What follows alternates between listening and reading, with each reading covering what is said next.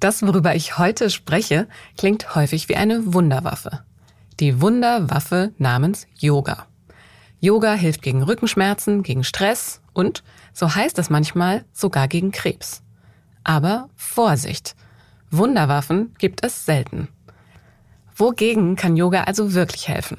Und warum hilft Yoga? Und wo sind vielleicht auch seine Grenzen? Das will ich wissen, und zwar wissenschaftlich begründet. Deswegen spreche ich heute mit Professor Holger Kramer, der seit Jahren über Yoga forscht.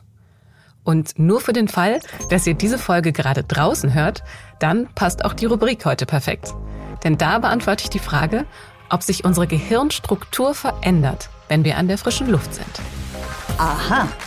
Zehn Minuten Alltagswissen. Ein Podcast von Welt.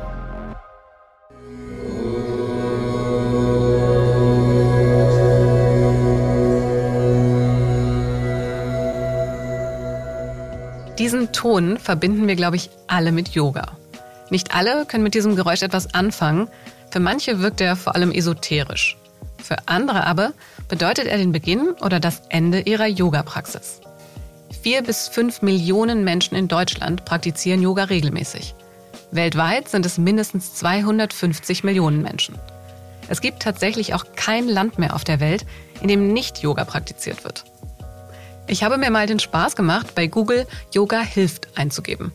Bekommen habe ich dann die automatischen Vorschläge gegen psychische Probleme, beim Abnehmen, bei Hochsensibilität, gegen Rückenschmerzen oder nach Hüft-OP. Kann das sein? Kann Yoga wirklich bei so vielen völlig unterschiedlichen Problemen helfen? Was ist nur ein theoretisches Versprechen? Und was ist auch wissenschaftlich belegt? Hilft Yoga wirklich jedem? Und wo sind vielleicht auch seine Grenzen? Das sind alles Fragen, die mir Holger Kramer beantworten kann. Er ist Professor für die Erforschung komplementärmedizinischer Verfahren an der Universität Tübingen und am Bosch Health Campus in Stuttgart. Und er forscht seit Jahren zu Yoga. Hallo, Herr Kramer. Hallo, Frau Beckermann. Herr Kramer, es gibt ja wirklich kaum ein Versprechen, das nicht schon mal in einem Atemzug mit Yoga gefallen ist oder fällt. Soll gegen Rückenschmerzen helfen, gegen hohen Blutdruck, gegen Stress und noch gegen ganz, ganz viel mehr. Sie haben jetzt die Effekte von Yoga wirklich wissenschaftlich überprüft. Was waren denn da die Ergebnisse? Wo kann Yoga wirklich helfen? Tatsächlich ist Yoga bei sehr vielen Erkrankungen untersucht worden. Es gibt ein sehr weites Feld an Forschung im Bereich Yoga. Die beste Datenlage haben wir wahrscheinlich bei chronischen Rückenschmerzen, wo gezeigt werden konnte, dass Yoga die Schmerzen reduziert und auch die Funktionseinschränkungen verbessert und wahrscheinlich mindestens genauso gut wirkt wie eine individualisierte Physiotherapie. Also hier tatsächlich sehr wirksam ist. Ähm, es gibt eine gute Datenlage im Bereich der begleitenden Krebstherapie, wo es natürlich nicht darum geht, den Krebs zu behandeln, sondern zum Beispiel Nebenwirkungen der notwendigen Chemo- oder Strahlentherapie zu lindern. Auch da konnte tatsächlich gezeigt werden, dass Yoga sehr effektiv ist und auch tatsächlich effektiver als andere Ansätze.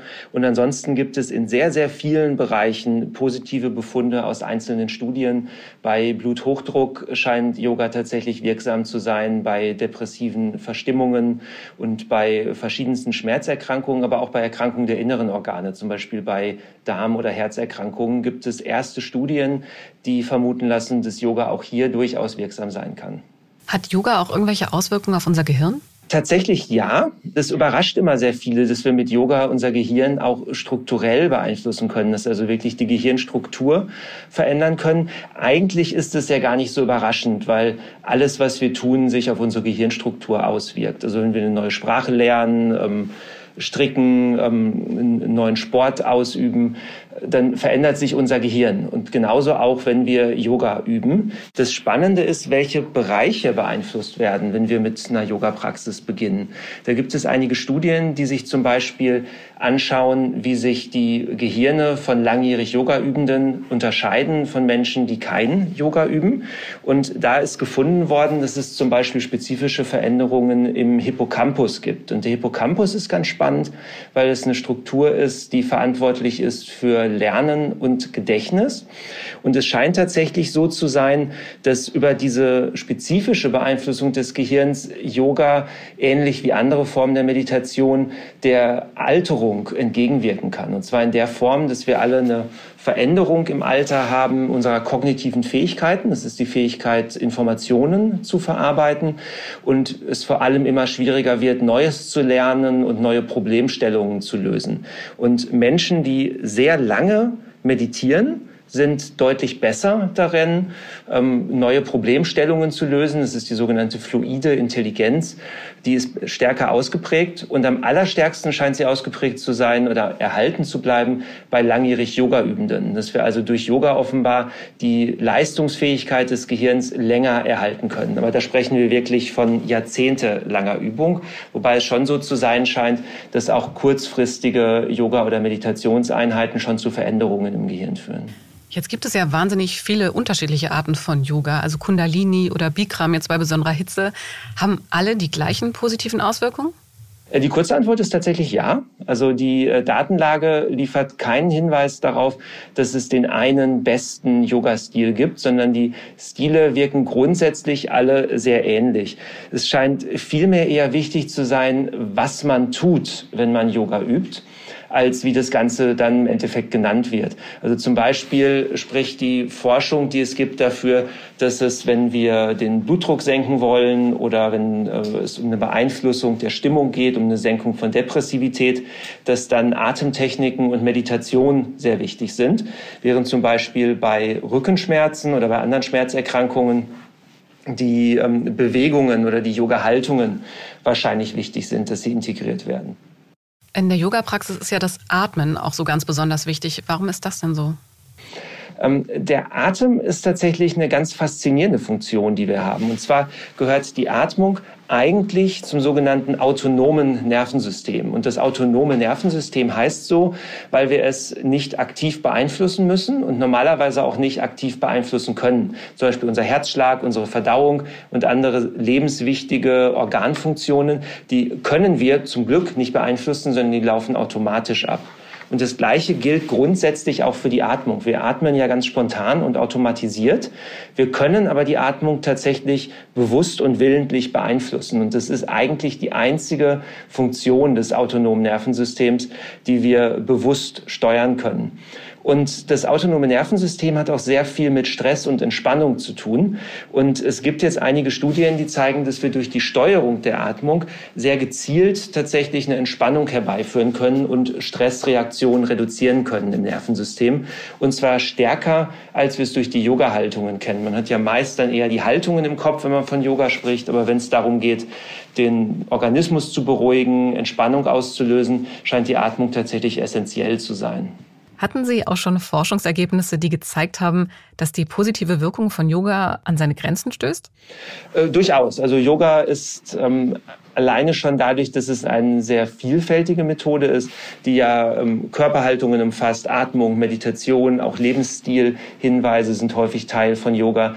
Ein Verfahren, das sehr vielfältig eingesetzt wird und das auch in erstaunlich vielen Bereichen positive Wirkung entfalten kann. Es ist aber natürlich kein Allheilmittel.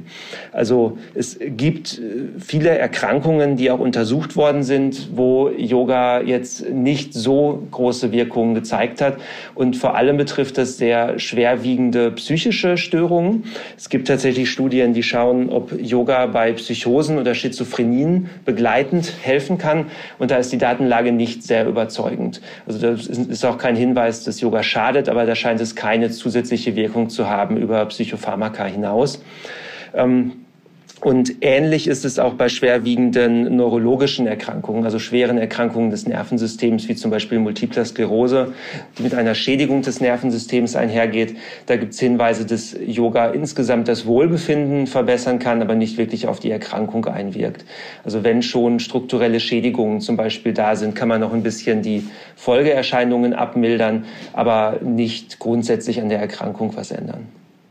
Das haben Sie schon angesprochen, was ich Sie jetzt noch gefragt hätte, nämlich woran sollte denn aus Ihrer Sicht noch weiter geforscht werden? Also wo sind noch Punkte, wo Sie sagen, da könnte noch ein Schatz an Daten liegen? Interessanterweise im Bereich der Prävention. Es ist ja so, dass Yoga als Therapie in Deutschland nicht durch die Krankenkassen bezahlt wird, aller schon als äh, Präventionsmaßnahme, obwohl die Datenlage sehr viel überzeugender ist, Yoga therapeutisch einzusetzen. Also es gibt sehr gute Studien, äh, wirklich therapeutisch einzuwirken auf Schmerzerkrankungen, auf ähm, psychische Störungen. Aber es gibt sehr wenig Daten, tatsächlich zu schauen, ob Yoga präventiv krankheitsvorbeugend vorbeugend wirken kann. Und es gibt einige Hinweise durch verringerten äh, Blutdruck zum Beispiel, durch Veränderungen der Blutfette und generell der Zusammensetzung äh, der Laborparameter. Aber es gibt zum Beispiel keine Studien, die wirklich mal untersuchen, ob eine langjährige Yoga-Praxis Herzinfarkten zum Beispiel vorbeugen kann. Das ist methodisch sehr aufwendig. Das sind sehr teure Studien und das ist mit Sicherheit der Grund, warum es dazu auch noch nicht viel gibt, weil man natürlich auch Menschen über sehr, sehr viele Jahre eventuell nachbeobachten muss. Aber da könnte ich mir vorstellen, wenn man sich anguckt, wie Yoga in verschiedenen Bereichen wirkt, dass auch eine präventive Wirkung ähm, durchaus nicht unwahrscheinlich ist. Und ähm, da wäre es, wenn man das methodisch und finanziell umsetzen könnte, sehr spannend tatsächlich mal zu schauen, ob wir da Yoga in den Bereich der Prävention noch wissenschaftlich hineinbekämen. Herr Kramer, vielen Dank. Sehr gerne, vielen Dank für die Einladung. Ich bin Holger Czapitz, Finanzredakteur bei Welt. Meine Kollegen und ich nehmen euch jeden Morgen mit an die Finanzmärkte und wir geben euch Ideen, wie ihr mehr aus eurem Geld macht. Klar gegliedert, drei Teile, Märkte, Finanzthema des Tages und außerdem haben wir jeden Tag eine Inspiration für euch, die das Leben leichter machen soll. Alles auf Aktien. Der tägliche Börsenshot. Montag bis Freitag ab 5 Uhr morgens. Alles, was ihr wissen müsst, in nur 10 Minuten. Für erfahrene Anleger, aber auch für Neueinsteiger.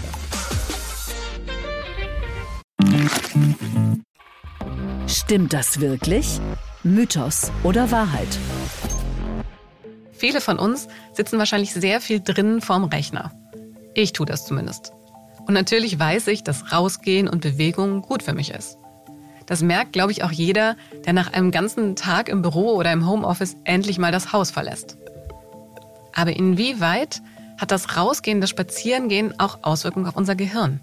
Und damit meine ich jetzt nicht, dass es uns entspannt oder man den Gedanken freien Lauf lassen kann. Ich meine wirkliche physische Auswirkungen. Und die gibt es. Das hat eine Studie der Max-Planck-Gesellschaft 2021 herausgefunden. Demnach haben Aufenthalte draußen einen positiven Einfluss auf unsere Gehirnstruktur.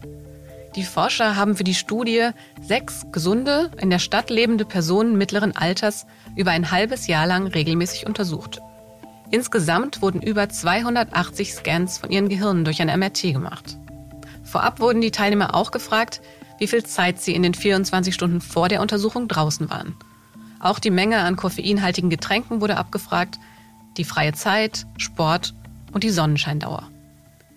Die Gehirnscans zeigten, dass die Zeit im Freien, und jetzt zitiere ich das Max-Planck-Institut, in einem positiven Zusammenhang mit der grauen Substanz im rechten dorsolateral präfrontalen Kortex steht. Das hat mir persönlich überhaupt nichts gesagt, deswegen habe ich etwas nachgelesen. Und ohne jetzt zu sehr ins Detail zu gehen, dieser Teil des Gehirns ist unter anderem für Entscheidung und Planung zuständig. Außerdem ist bekannt, dass viele psychiatrische Störungen damit zu tun haben, dass diese graue Substanz in diesem Bereich reduziert ist. Zeit draußen zu verbringen verändert also wirklich die Gehirnstruktur. Sonnenschein, Sport oder Koffein hatten dabei keinen Einfluss auf das Ergebnis.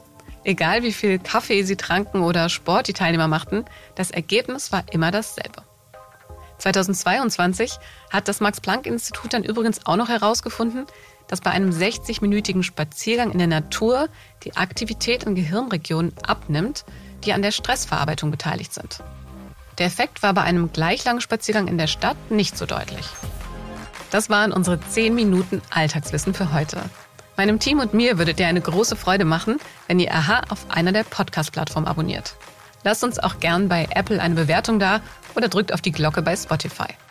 Und wenn ihr Anregungen habt oder Themenvorschläge, dann schreibt uns gerne an wissen.welt.de. Mein Name ist Antonia Beckermann und ich wünsche euch einen, vor allem nach dieser Folge, schönen, entspannten und sonnigen Tag mit viel Zeit an der frischen Luft.